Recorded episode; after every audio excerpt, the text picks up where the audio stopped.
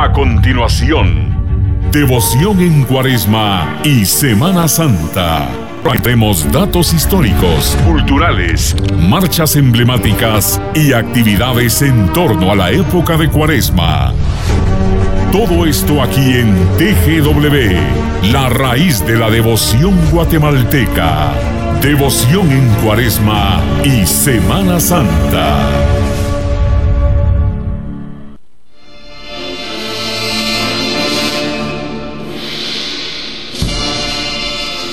Bienvenidos a Devoción en Cuaresma y Semana Santa de Nuestro Señor de mi devoción. Hoy jueves 11 tenemos el privilegio de unos invitados especiales. Hoy en cabina me acompaña Sofía Ojeda y Joshua Castillo que está aquí con nosotros y su servidor Emilio Artiga que vamos a tener hoy un ambiente. Sofía. Muy buenas noches Emilio, muy buenas noches a todos. Gracias a toda nuestra querida audiencia por estar pendientes de nuestra programación. El día de hoy nuestro programa lo queremos dedicar a una compañera y una amiga muy querida a Rosario Reyes. Esperamos que te recuperes pronto y que Dios te dé mucha, mucha salud. Buenas noches, Joshua, ¿qué tal estás? Hola, buenas noches a todos. Es un gusto de nuevo acompañarlos acá en esta cabina de cristal de la TGW. Pues hoy tenemos un tema bastante interesante, bastante bonito que, como les decía, ya habíamos empezado el programa antes de iniciar el mismo programa. Empezamos a hablar eh, acerca de la importancia que tienen los medios de comunicación, de la importancia que tienen Em, pues nosotros no solo como página, sino que también como ente evangelizador ante las demás personas. Es que esta noche también nos acompaña el encargado de medios de comunicación de la Iglesia de la Recolección, el señor Hugo Archila, y también Alejandro Jerez, que también es encargado de medios de comunicación de la Hermandad de la Parroquia. ¿Qué tal? Buenas noches, bienvenidos.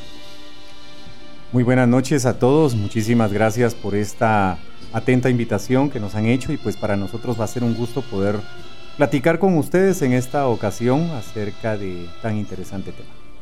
Gracias, buenas noches a todos, buenas noches a toda la audiencia, pues agradecerle la invitación y la deferencia que tuvieron hacia nosotros esta noche.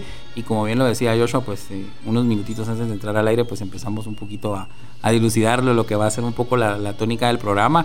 Y creo yo que hoy por hoy en esta cuaresma y Semana Santa tan atípica, un poco diferente al año pasado que nos agarró de sorpresa el ingreso de la pandemia y la suspensión de todo, pero la importancia y la relevancia de los medios de comunicación hoy por hoy. Te quería preguntar ya entrando en materia, el tiempo se nos va entre veces.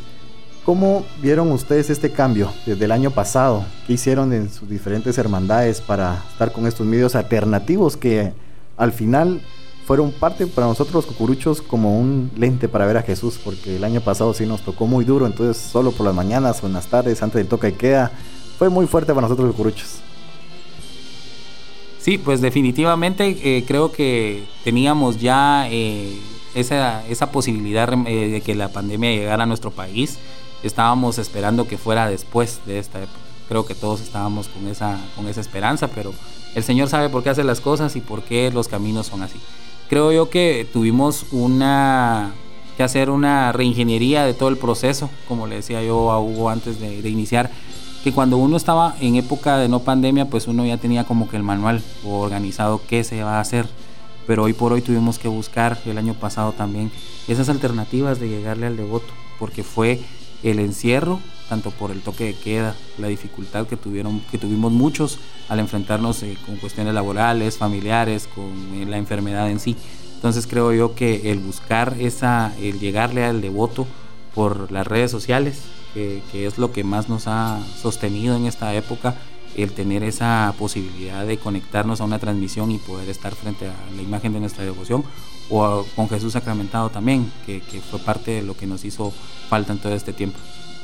Bueno, definitivamente, pues eh, para nosotros no fue algo eh, distinto, sino que similar a lo que ya comentaba Alejandro, y es que de alguna manera, pues las actividades se tuvieron que organizar en tiempo récord y lógicamente, pues eh, los días en que nuestros cortejos salían a las calles, pues teníamos que sujetarnos al tiempo, previendo que todas las actividades, por lo menos a más tardar dos de la tarde, ya todo finalizara para ya poder regresar de inmediato a casa y ya a las 4 en punto ya estar todos encerrados, Fue una época muy difícil, unos meses muy duros, porque de alguna forma pues eh, el toque de queda vino a, ahí sí que, hacer un, un candado que nos pusieron a todos definitivamente y lógicamente pues a todos los cucuruchos, a los devotos cargadores, pues sí fue eh, sentimentalmente pegó bastante esto.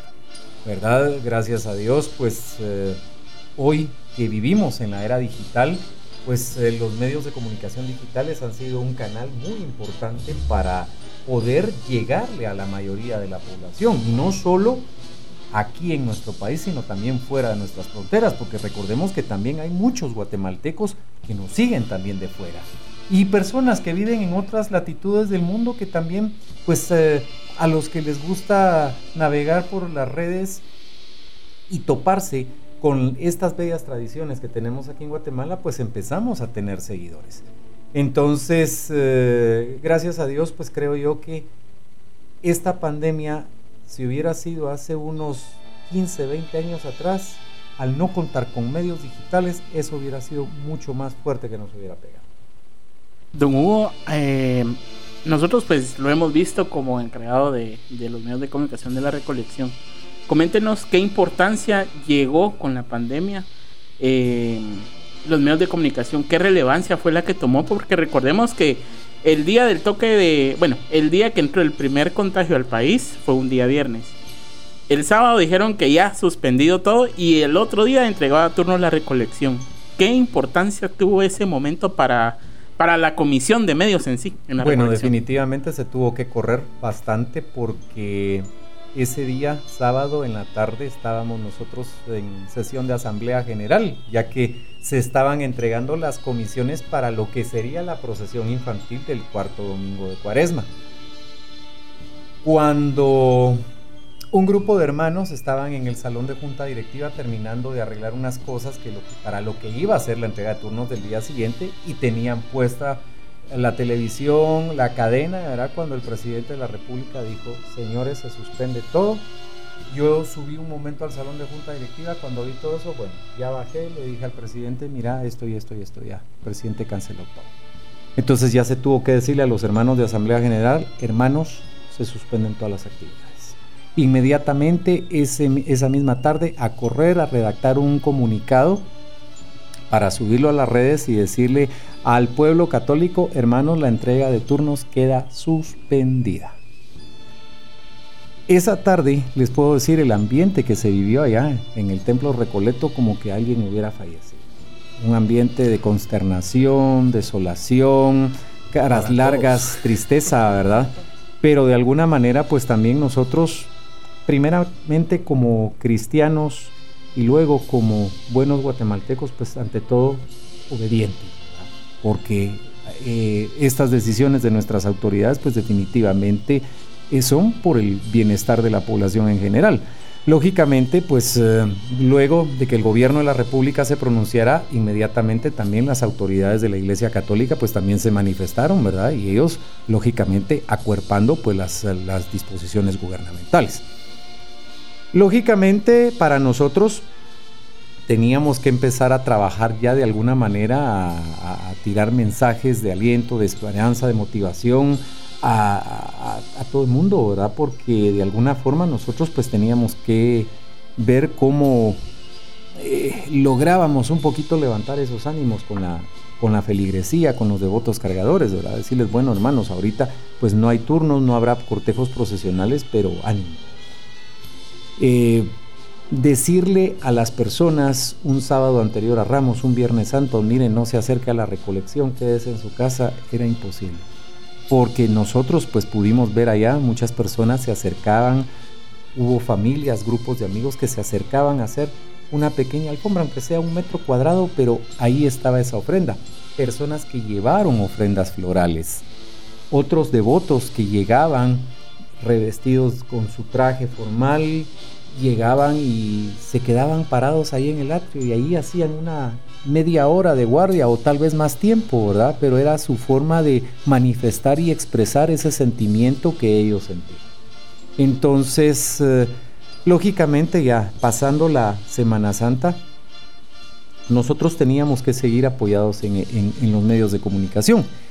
Para la misma hermandad que todos los viernes del año nosotros nos reunimos a nuestro rezo semanal, pues entonces ahora hacer uso de los medios digitales y desde los días viernes, pues desde casa empezábamos a, transmitir el rezo. Entonces, aparte de los miembros de la hermandad, devotos, cargadores, gente que nos sintonizaba desde fuera de Guatemala, pues también se unían al rezo y gracias a Dios, pues esto ha venido a ser como que un pequeño bálsamo en toda esta crisis, ¿verdad? Y luego, pues ya con el transcurrir de los meses, las diferentes actividades que a lo largo del año eh, se fueron teniendo, pues todo, apoyarnos con los medios de comunicación de la hermandad y pues a través de nuestras redes sociales dar a conocer toda la, toda la información de nuestras actividades al pueblo católico. Alejandro, y ustedes en la parroquia de la Santa Cruz, pues cómo fue vivir también ese, ese golpe duro, ese momento triste. Me imagino que ese momento que ya venían las imágenes. Exacto. Eso, eso le iba a preguntar. Fíjate que teníamos la, tenía la expectativa. ah, la mirada que puchis, tenía como, no creo, el rostro de Jesús. Solo en fotos se miraba bonito. Yo creo que todos teníamos esa, esa emoción, esa, alegría. Yo recuerdo que vi las fotos y fue como, sí, qué lindo este lunes santo va a ser distinto, totalmente muy bonito, pero después fue un bajón. ¿Y cómo lo vivieron ustedes, sobre todo? Bueno, pues veníamos con esa emoción, a pesar de que la comitiva eh, de junta directiva y, miembros de, la general que lograron hacer ese viaje a Sevilla, hacer esa, eh, ese recibimiento y esa entrega oficial allá, y posteriormente se iba a hacer la presentación acá en nuestro país. Eh, fue de incertidumbre porque incluso unos compañeros pues venían con aquella alerta de que ya no íbamos a poder entrar a Guatemala porque iban a cerrar y que las imágenes sí venían o no venían y, habíamos cambiado la fecha de la procesión infantil de un cuarto domingo a un tercer domingo, entonces nosotros nos quedamos en la víspera también ya con todo listo para, para ese primer año de la procesión infantil del tercer domingo. Eh, como bien dice Hugo, pues cuando llega la notificación oficial por parte del gobierno, pues a, hacer un comunicado, a suspender primero la procesión infantil, posteriormente hacer los comunicados de suspensión de entrega de turnos para el cuarto domingo, el, tener esa, e, e, esa noticia y, el esperar que las imágenes pues solo las pudimos ver vía la transmisión que se hizo desde Sevilla y ya no pudimos contar con ellas, pues hoy por hoy pues les puedo decir que gracias a Dios ya están en Guatemala. Próximamente vamos a dar eh, mayor información eh, eh, respecto a ellas, que la verdad pues llevan todo un proceso ya el, ingresarlas aquí porque ya van a, ser, van a formar parte del patrimonio de la, de, la nación y de la iglesia, de la parroquia. Entonces creo yo que el Señor también así lo quiso, que así fuera, porque teníamos en la parroquia grandes expectativas en cuanto al el estreno de las imágenes, eh, ciertos cambios en el, en el recorrido, el, su barrio lo iba a recibir de noche, entonces eran muchas cuestiones eh, y cambios que estábamos esperando poder vivir, pero que lastimosamente la pandemia no nos lo permitió. Entonces fue de buscar acciones y, decisiones, por ejemplo la Junta Directiva pues empezó eh, que como nosotros como tuvimos a bien crear un grupo de oración en Facebook donde cada semana habían charlas motivacionales, fortalecimiento espiritual, eh, también eh, la Junta Directiva pues coordinó el realizar un, un, especial muy bonito para la televisión que salió el lunes santo, un lunes santo diferente. Creo que ese especial eh, no es porque seamos parte de la parroquia, pero creo que cualquier devoto le llegó. Creo que, que tuvimos un, bálsamo para ese sentimiento de tristeza, el poder ver todas las actividades, tuvimos a bien pues tener un cambio de, de su, de su ropaje de, ambas imágenes eh, y, grabarlo y poderlo transmitir y compartir con el pueblo católico de Guatemala. Y son actividades que, que, marcan y que, se fueron permitiendo y como bien dice pues tocaba correr, eh, si se iba a hacer un altar, pues tocaba ver qué tanta era la cantidad de gente que podíamos ingresar a iglesia, poder trabajarlo y salir corriendo para que no, no se quedara nadie por fuera. Entonces creo que fue algo que, que gracias a los medios de comunicación también, se pudo llegar a más. Y como dice Hugo, también hubieron muchos devotos que año con año que viven en el extranjero, vienen a Guatemala y no pudieron venir tampoco. Entonces era como, todo tenía que ser eh, virtual. Y, creo que hoy por hoy estamos una, una mitad eh, presencial hasta los aforos permitidos, pero básicamente todo sigue siendo virtual. Y creo que esa va a ser parte de la nueva modalidad ahora, muchas velaciones o transmisiones virtuales, porque de hecho a cómo vamos, está un poquito complicado que ya de primas a primeras vayan a haber cortejos profesionales como los que estamos acostumbrados todos. Sí, yo creo que van a tener una variante.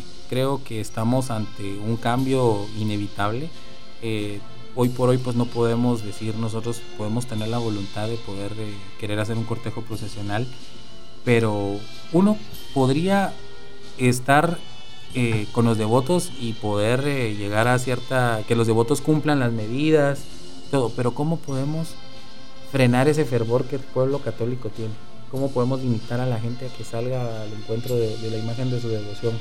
Sea, creo que es algo demasiado complicado y es lo que es el reto más grande que tenemos que encontrar como iglesia y como hermandades y como devotos, el cómo vamos a vivirlo posteriormente cuando ya se, ya se permita o puedan haber señales de que podamos ir retomando todas esas actividades presenciales. Oye, sí es que creo que vimos en las redes sociales la unión de, de la iglesia en sí. Creo que el año pasado fue una unión de, de, hermandades, de cofradías que se vio en las redes sociales porque el sentimiento es uno, el mismo Jesús es para todos, el mismo sepultado y más ese domingo resurrección que en mi casa, ahí sí que rezamos, tenemos el canto de gloria, creo que fue muy íntimo, creo que esa cuaresma fue muy familiar en cada rincón de nuestro país, en cada familia que estuvo sus viernes en casa, o ya sea el domingo, viendo un segundo domingo, un tercer domingo en casa, ¿verdad? Hugo, te quería preguntar algo, no sé, yo con mi expectativa estaba hablando con Salva el primer domingo de cuaresma, con Jesús del Consuelo cuando salió de las calles, yo, Salva, yo me voy a gozar este primer domingo de cuaresma como si, como si nunca, pues, ¿por qué? tengo una, una espinita, le dije, ¿por qué? No sé, más de algo va a pasar que quiero gozar. No sé si vieron un cambio de... Yo vi que bastante gente llegó un primer domingo de cuaresma, más desde las horas de la salida. Yo, vas, de los dos años miramos tarde, eh, noche que llega la gente, pero yo desde la hora de salir, ese montón de cucuruchos, se puede decir, de votos que se acercaron, porque tal vez tenían el mismo presentimiento que yo tenía y vivieron esa cuaresma y yo iba atrás de la banda, me gusta seguir atrás de la banda siempre, miraba gente, después no me iba muy adelante, regreso otra vez, pero sí se vio un cambio de ese primer domingo de cuaresma. Fíjate Emilio que yo creo que este cambio se ha venido dando desde hace unos 4 o 5 años para, para esta parte, pero sí, el año pasado de igual la cantidad de personas que se acercaron primer domingo a ver a Jesús del Consuelo fue impresionante. Yo lo comentaba con algunos hermanos y les decía que cuando nosotros llegábamos a, a la altura de la parroquia San Sebastián, ver esa cuarta avenida, aquellos mundos de gente, les digo, muchas les digo, esto parece Viernes Santo, qué cantidad de gente, ¿verdad? Y gracias a Dios el Señor desde la salida hasta su retorno tuvo el acompañamiento de los devotos, de hermandades, de pueblo católico, que la gente se acercó, acompañó al Señor. Posteriormente, el segundo domingo también con la Virgen de Soledad, el acompañamiento también fue muy nutrido. Entonces, nosotros pues gracias a Dios tuvimos todavía la bendición que ellos pudieron salir a procesionarse, ¿verdad? Entonces, eh, miren, la verdad es que fue algo, algo que nosotros pues, le damos infinitas gracias a Dios por, por habernos permitido eh, salir con estos cortejos.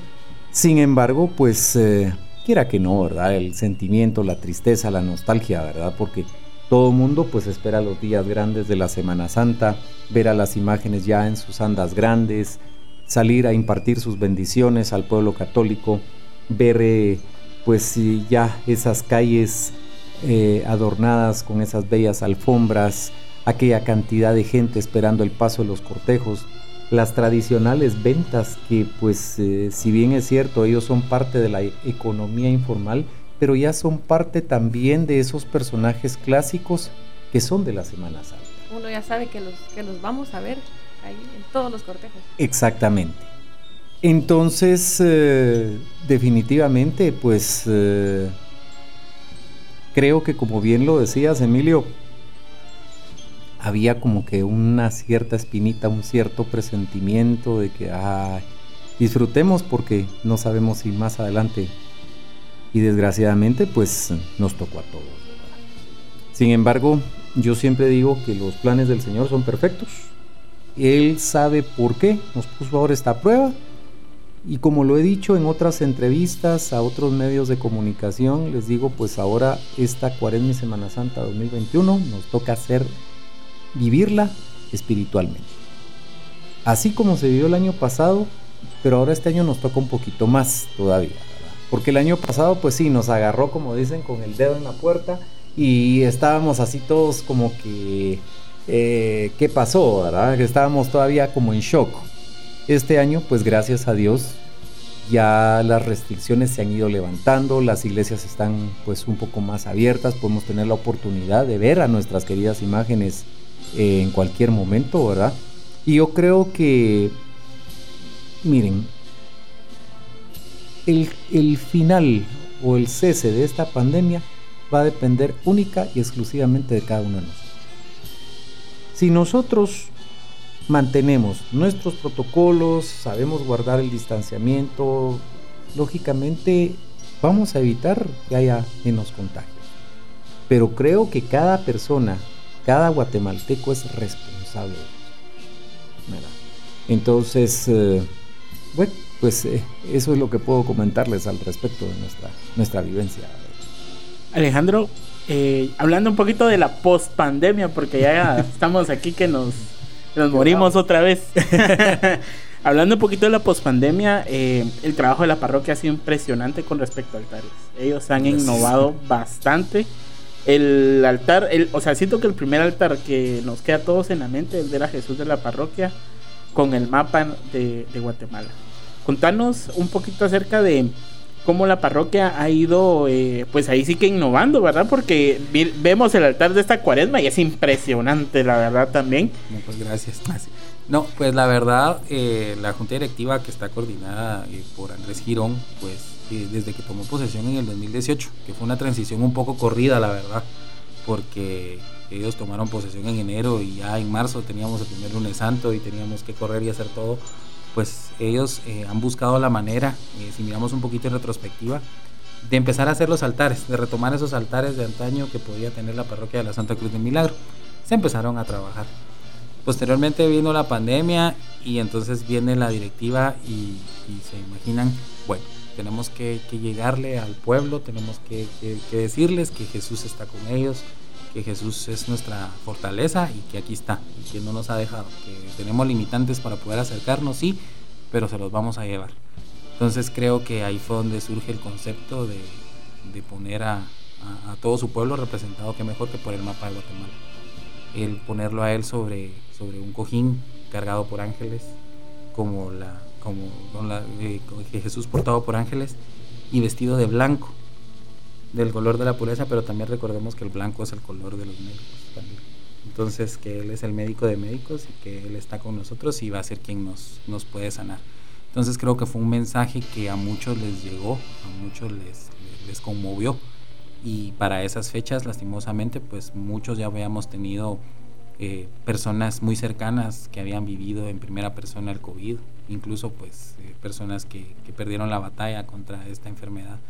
Entonces creo que, fueron sentimientos que se fueron agolpando. Fue una de las primeras actividades que pudimos retomar con, todas las medidas de, bioseguridad como hermandad. Darle la oportunidad también a cada uno de los miembros de la hermandad que pudiera tener ese reencuentro con Jesús y con, la Virgen.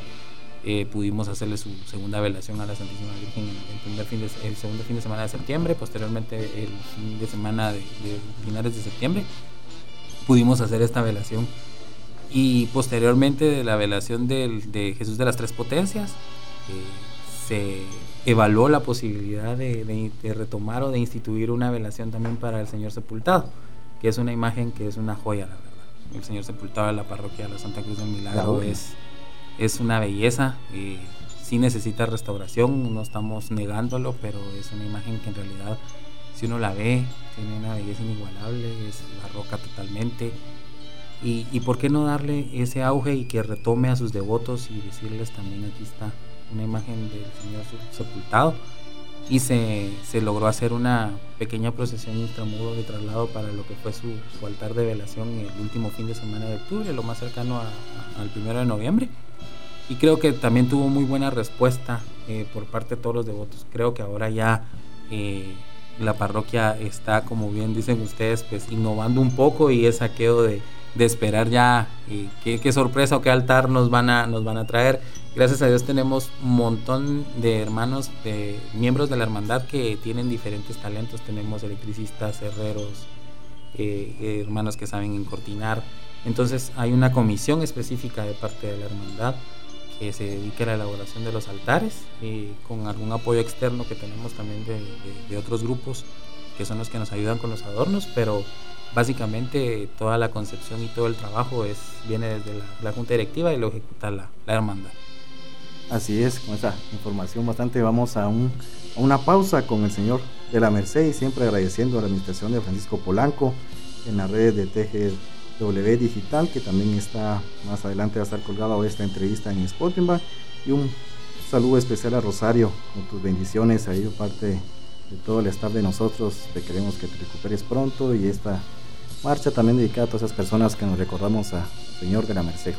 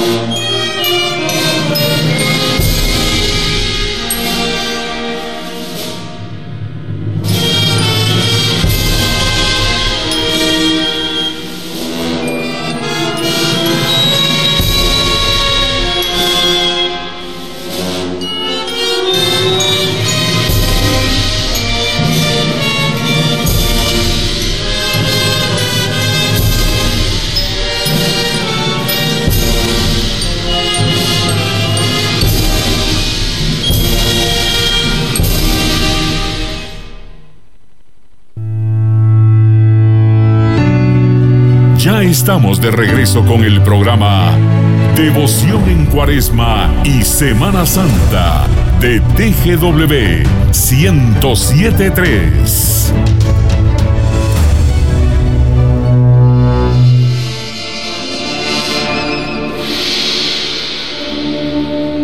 Bueno, pues regresamos a este programa Devoción de Cuaresma y Semana Santa. De nuevo le enviamos un cordial saludo a nuestra querida amiga Rosario Reyes, quien ya, gracias a Dios, se encuentra eh, bien de salud. Y pues esperamos eh, pronto tenerla por acá, ya recuperada y con todos los ánimos eh, bien puestos. Pues algo que hablábamos tras bambalinas era acerca de los cortejos infantiles, la importancia que ha tenido durante estos años los cortejos infantiles, tanto de la recolección como en la parroquia. ¿Pueden comentarnos un poco cómo ha surgido esa estrategia de acercarse al semillero? De que no sea solo Jesús grande para los grandes, sino que también Jesús chiquito para los, los pequeños de la casa. Bueno, yo creo que también lo más importante es ir eh, fomentando en nuestra niñez esa devoción a nuestras queridas imágenes de pasión. Yo creo que yo siempre he sido de la idea de que a nuestros niños debemos fomentarles los valores espirituales, fomentarles la devoción, el amor a Dios nuestro Señor, pero digamos ya en ellos debe despertar cada, en cada uno esa devoción a X o Y imagen de pasión, porque yo puedo ser muy devoto de las imágenes de la recolección, pero resulta que mi hijo es muy devoto del Señor sepultado de Santo Domingo, por ejemplo. Entonces yo lo que tengo que hacer es apoyarle y fomentarle que crezca en él esa devoción, porque al final es al mismo Señor al que todos amamos y servimos. Con nosotros pues hemos tratado la manera también que nuestros niños estén conectados, estén pendientes también de las actividades y sabemos que dentro de las transmisiones que nosotros realizamos pues también hay muchos niños que están junto a sus padres de familia conectados. La Cuaresma y Semana Santa 2020 definitivamente cortó de tajo estas eh, procesiones infantiles. Muchos niños se quedaron con la tristeza que no pudieron ir a recoger sus turnos, no pudieron ir a cargar.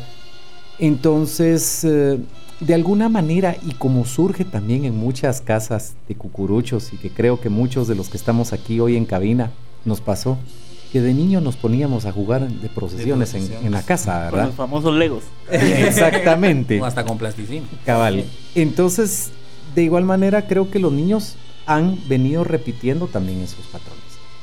Pero gracias a Dios que ya este año 2021 pues ya las cosas tuvieron otro giro, entonces bueno, no vamos a tener procesión infantil. Pero entonces, ¿por qué no poner en velación a nuestras imágenes de pasión infantiles? Y de hecho, pues este próximo cuarto domingo, si Dios lo permite, vamos a tener en velación a Jesucito, a la Santísima Virgen, acompañados por San Juan y María Magdalena. Y nuestra invitación es para todos los niños que se acerquen al templo de la recolección en compañía de sus papás. Pueden llegar revestidos con su traje de cucurucho, las nenas con su vestido blanco, o bien pueden llegar de traje y si pues no por alguna u otra razón no pueden llegar de cucurucho, pueden llegar de particular. Pero la idea es que nuestros niños se acerquen, que participen, que tengan un momento de oración ante las imágenes infantiles. La actividad estará dando inicio a partir de la una de la tarde. Entonces, durante toda la tarde de este próximo domingo estarán en velación nuestras queridas imágenes para que a las 6 de la tarde se esté finalizando con la Santa Eucaristía. De igual manera, sábado santo, primeramente Dios, pues ahí vamos a tener un poquito de menos tiempo, va a ser en horas de la mañana también en que las imágenes infantiles del Señor Sepultado y María Santísima de la Soledad también estarán en una pequeña velación, pero siempre recordándoles a nuestros niños que esa participación de ellos es muy importante. Como Fray Miguel Murcia le llamó a estos cortejos el divino desorden. Entonces queremos que estos pequeños también se acerquen, invitamos a, los papás para que los lleven, porque de alguna manera sabemos de que los niños también, ellos piden, papi, quiero ir a ver a Jesús, quiero ir a cargar, quiero, entonces mi hijo, ahorita este año no hay procesiones, pero hay velación. Entonces, para ellos va a ser una felicidad tan grande de que los niños puedan participar y aunque sea ir a hacer 10 minutos de guardia, pero por lo menos los niños se van a quedar con ese eh, buen sabor de boca, como que hubieran ido a cargar, pero acompañaron a Jesús. Alejandro, comentanos también un poquito eh, del trabajo que hay con el cortejo infantil, porque vemos que literalmente es una réplica de Jesús. Sí, pues gracias a Dios se dio la posibilidad de tener ya una réplica que sea como más apegada a Jesús Nazareno de las Tres Potencias. Estamos en espera de, en su oportunidad también, eh, contar ya con la réplica de la Santísima Virgen de Dolores. Para este año, eh, como bien dice Hugo, pues Hugo está anunciando las próximas actividades que ellos tendrán. Yo les voy a comentar un poquito de lo que ya, ya tuvimos. Este fin de semana recién pasado, el día domingo, pues tuvimos la, la actividad de un Via Crucis intramuros en la parroquia, eh, y dándole prioridad a todos los niños y niñas que llegaran. Se les invitó. Eh, por cuestiones de aforo, pues se les, invitó a los niños, eh, hijos o sobrinos de los miembros de la hermandad, para que pudieran eh, acercarse y participar. Pues fue una actividad muy bendecida, gracias a Dios, muy bonita. La transmitimos a través de nuestra página y en las redes sociales. Y también el año pasado, eh, buscando mantener esa atención del semillero y de, quienes van a heredar nuestra tradición y nuestra, nuestras tradiciones, eh, se lanzó una franja infantil dentro de la página de las tres potencias, con unas figuritas muy peculiares, conocidas mejor como Funcos. Eh, se hizo una secuencia de, programas que esperamos eh, tenga su segunda temporada antes de finalizar la cuaresma de este año.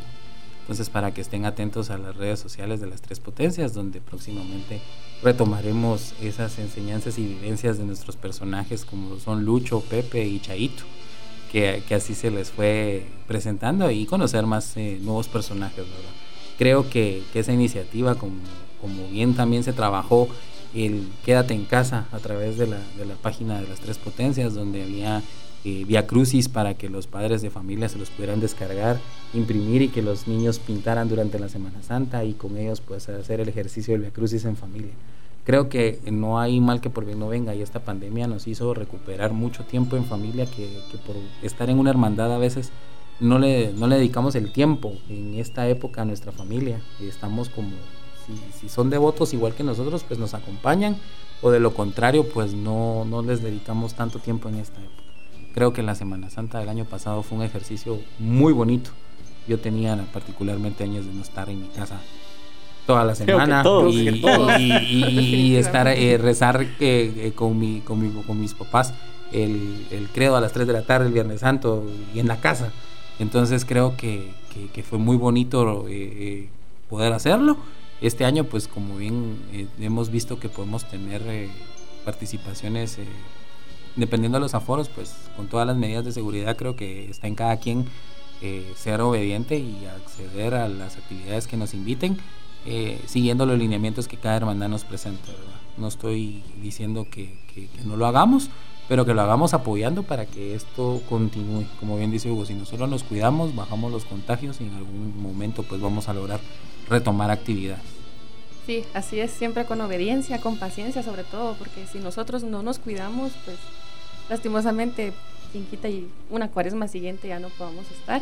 Y sí, siempre de lo, de lo malo que ha traído esto, pues ha, ha, surgido algo muy bueno, como dice Alejandro, estar más tiempo en familia. Creo que muchos cucuruchos y muchas devotas compartimos más con nuestra familia, hacer nuestros altares cada, día de la Semana Santa. Pues también fue una experiencia muy bonita, la verdad. Y aprovechando el momento, quiero comentarles que el día de hoy tenemos una ah, actividad para toda nuestra, nuestra audiencia. Tenemos un turno conmemorativo de la iglesia de San Bartolomé. La dinámica es muy sencilla para ganarse el turno. Ustedes, por medio de nuestra página Los Señores de mi Devoción, pueden mandarnos un mensaje eh, privado contándonos una anécdota, una historia, eh, una vivencia que hayan tenido con el Señor de la Caída. Y el ganador lo estaremos anunciando el siguiente martes. Así que todos a participar, a contar sus anécdotas también, porque es, es, pues, es bonito leerles también. Así es, Sofía, pues ahí está la dinámica para todos los radioescuchas en nuestras páginas. Hugo, te quería comentar ya y hoy, precisamente en las paradas, esos mupis de Jesús del Consuelo, la Virgen de Dolores, el Señor Sepultado. Nos recuerda eso, regresar atrás cuando estaban anunciando. ¿Cómo comenzó esta campaña, se puede decir, y darnos esos recuerdos? Bueno, definitivamente sabemos que los MUPIs son un medio de comunicación visual que permite que todas las personas, pues de alguna manera, dentro del trajín que llevan a diario, pues puedan detenerse un momento a ver algún anuncio o alguna publicación que sea de su interés. Pero lógicamente esta época de Cuaresma y Semana Santa no podemos dejarla pasar por alto, ¿verdad? Y recordarles también al pueblo católico y los guatemaltecos en general que pues también dentro de los días de la Semana Santa tenemos días especiales para las imágenes de nuestra devoción. En este caso, como Hermandad de la Recolección, pues son dos días, el sábado anterior a Ramos o sábado del Consuelo, como cariñosamente le conocemos, y el día Viernes Santo. Entonces, ¿qué mejor manera de venir y poner a las dos imágenes que se procesionan cada día? Jesús del Consuelo, la Santísima Virgen de Dolores, el Señor Sepultado y María Santísima de la Soledad. Gracias a Dios, pues eh, les digo, esta campaña ha sido muy bien recibida. Eh, la, persona que patrocinó este, este material, de verdad, que Dios la bendiga, ahí sí que fue una donación anónima, pero que realmente lo hicieron con mucho cariño para pues que nuestras imágenes permanezcan en, diferentes eh, paradas, estacionamientos, donde hay bastante circulación de personas, de vehículos. Y yo, pues gracias a Dios, he platicado con varias personas y me han hecho muy buenos comentarios al, al respecto, ¿verdad? Yo creo que de alguna manera, pues esto también dentro de todo ese trajín que cada uno lleva a diario, por lo menos ver este, tener este contacto visual a través de estos MUPIs, pues como que es una pequeña píldora de fe, de esperanza que le dice a uno, bueno, estamos pasando tiempos difíciles, pero sabemos que en nombre de Dios vamos a salir adelante y eso es lo que queremos, que toda la, la, feligresía del pueblo de Guatemala pues se sienta con ese optimismo de que esta nube, esta tormenta por la que estamos atravesando, primeramente Dios pronto va a terminar. Cuando menos lo sintamos vamos a ver ya la luz al final de ese túnel y podemos decir, bueno, gracias a Dios, aquí estamos. Como lo decía Sofía hace un instante, también hemos tenido dentro de nuestras instituciones, dentro de nuestras hermandades, miembros de las mismas y familiares que lamentablemente han caído víctimas del, del, virus. En algunos casos hemos tenido que lamentar decesos, en otros casos, gracias a Dios, pues se han recuperado y ahí están. Sin embargo, uh, aquí con esto podemos ver que pues esta pandemia no es un juguete, no es algo de tomarlo tan a chiste, tan a la ligera. Esos son inventos de fulano, no. Si eso fuera un invento, si eso fuera una, una, una noticia falsa, no tendríamos la cantidad de personas contagiadas y personas ya fallecidas. Tristemente hoy tenemos ya devotos cargadores devotas cargadoras ya no están. Ya por la pandemia u otras situaciones, el Señor les dijo, ya su tiempo en este mundo terminó. Pero que nosotros tengamos el privilegio de estar todavía aquí, eso es para darle infinitas gracias a Dios cada mañana y decirle, Señor, gracias por estar aquí todavía, porque me tienes todavía aquí en este mundo y que tenemos la dicha de poder vivir estos días santos. Algo que quisiera preguntarle tanto a Alejandro como a, Don Hugo es acerca de los proyectos que se tienen a futuro, no solo para esta Semana Santa, sino que para Semanas Santas futuras, ¿verdad? Por ejemplo, en la parroquia algo que muchos esperan este año, y te lo voy a hacer así sincero que te rías, y creo que ya sabes más o menos por dónde voy. es acerca de la tónica del Bicentenario, que es algo que se anunció desde el año pasado, antes de la pandemia, y es algo que también los, los cucuruchos de, de la parroquia, pues eh, lo esperan y también con Don Hugo con las eh, con la restauración del templo, ¿verdad? Que también ha sido muy sonada. Alejandro. Bueno, eh, por obvias razones, pues tengo que ser prudente, no puedo dar mayor información. Pero sí, de todos los proyectos que se anunciaron en su momento, todos siguen en, en, ruta, todos siguen en marcha. Obviamente la pandemia pues ha mermado algunos que se tenían fechas eh, previstas, pero en su momento nosotros eh, por nuestro canal oficial, las tres potencias, en, Facebook y en Instagram, se va a dar a conocer todo este, todo este trabajo. Eh, a futuro pues tocará retomar todas estas, todo este nuevo, nueva parafernalia y nuevos cambios que, que, estaban anunciados para la Semana Santa del 2020. que no solo eran las imágenes, sino que también estábamos por estrenar andarías nuevas para estas imágenes, eh, remozamientos dentro del escuadrón de nazarenos y, todo este tipo de... y el cambio de recorrido, que era una de las mayores expectativas que tenía la gente, porque yo creo que su barrio, eh, por, recibirlo en las primeras horas del lunes santo en la tarde, al nomás salir, pues muchos eh, devotos que, son del barrio, pues por ser un día laboral todavía no estaban en su casa y, y no podían ver ese paso y entonces era darle una oportunidad de que ya a las 10 de la noche pues ya es más seguro que estén en su casa.